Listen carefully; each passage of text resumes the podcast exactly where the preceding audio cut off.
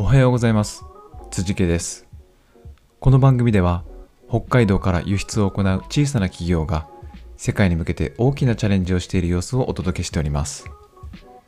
番組の内容について質問などがあればコメントをいただいたり番組名でハッシュタグをつけてツイートしていただければお答えしようと思います。それでは今日も行ってみましょう。北海道から世界の食卓へ。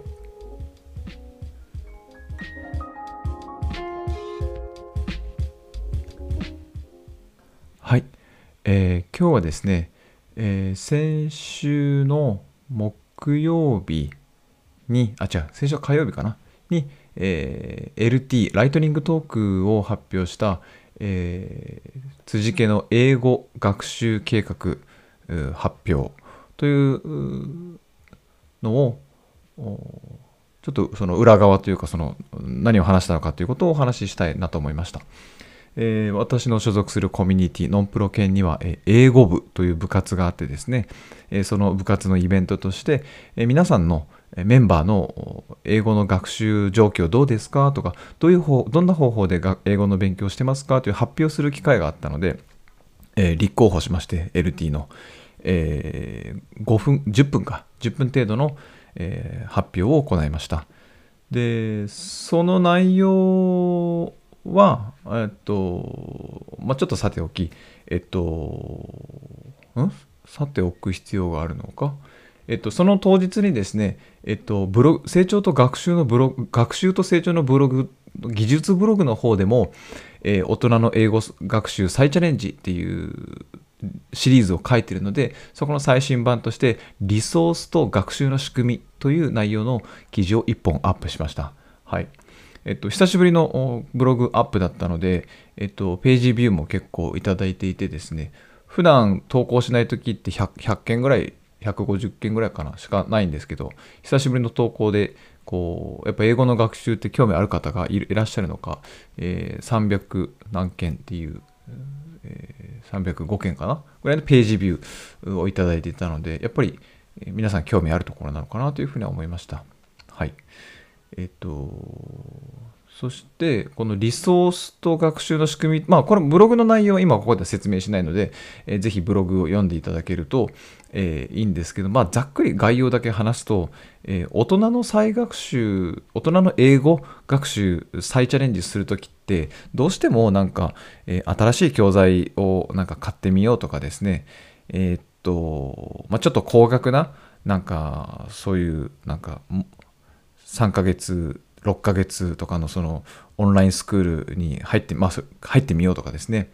まあ、プログラミング教室にもよくあるんですけど、なんか短期集中型で、でしかもその料金結構、料金が高いんですよね。はい。まあ、そんだけコミット、あの関わってくれる、えー講師の先生だったり、運営側の仕組みがあるので、えー高額になってしまうのは全然あのあの仕方ないことで、それなりに成長もするんでしょうけど、ただ、その何もわからないから、このサービスが良さそうだから、えー入会してみようとかっていうのは、ちょっと大人の英語再学習再チャレンジとしてはちょっと待ったっていう、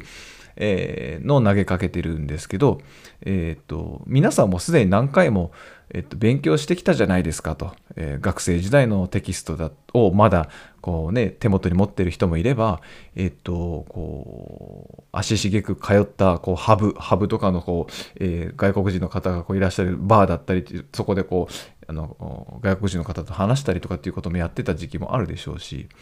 えーまあ、そういうのって全部リソースあの自分の資産資源なので、えーそういうのをちょっともう一回使えないのかっていうのをちょっと振り返ってみましょうということを提案しています。はいまあ、読んでいただけるとあのありがたいなと思いますね。で、そのリソース、自分のリソースが何があるのかっていうのを確認したした後に、えー学習計画を立てようというのが、え流れでした。なので、えーと今回の、えーそのノンプロ研っていうところのライトニングトークでは、えー私の英語学習の計画をただ、えー淡々と発表しただけで、まあ、例えばそれは、えっ、と、なんだろうな、今やってる、えっとオンライン英会話、えースクールですね。あの、対話型の、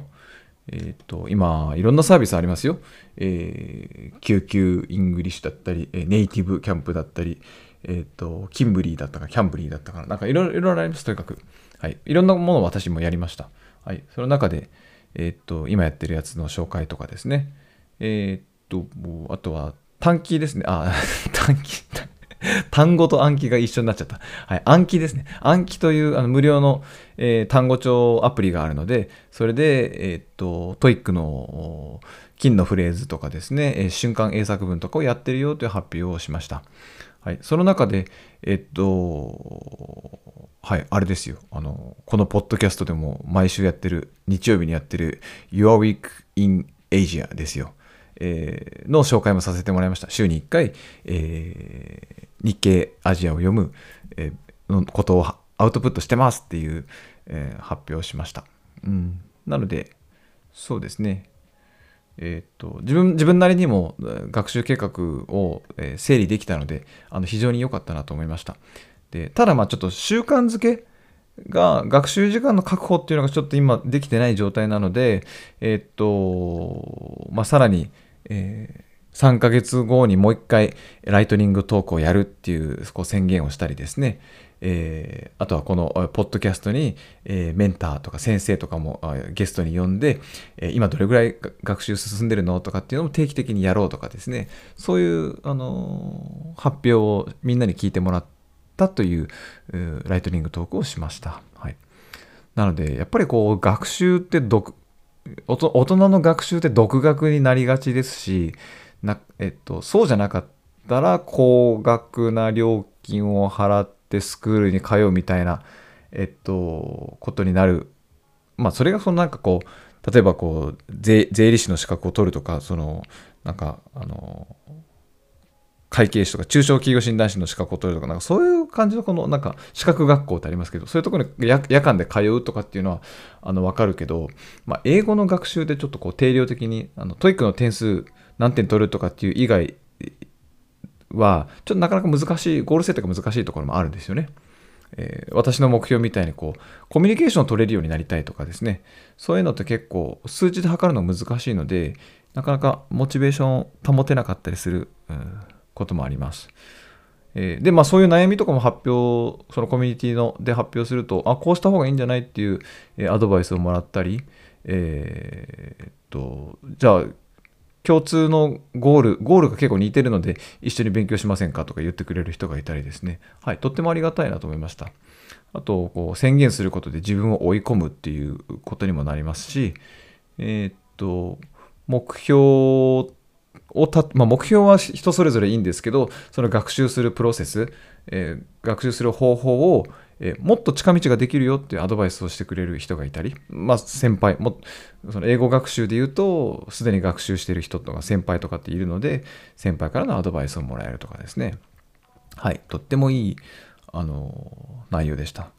ただこれた、ただ淡々とこう発表するのは、あの自分でも慣れてるのでこうちょちょいのちょいでこなせると思ったんであのそれじゃ面白くないと思って緊張しようと思ってですねどうしようかなとも考えたんですけどやっぱり冒頭英語でしゃ英語で発表を始めようと思って何を喋ろうかなと思ってですまあ、まあ、Hello everyone っていう感じですね、uh, Thank you for making this time.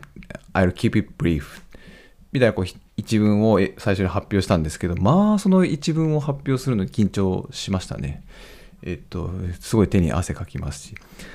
だけど、その緊張することで、その、なんだろう、人前で英語で話すっていうことに一瞬チャレンジしたわけですし、そそのチャレンジはもう乗り越えたわけです。あの、今まで苦手だったし、はい、やだな、やだな、もっと喋れるようになってから人前で英語を喋りたいなと思ってたんですけど、はい。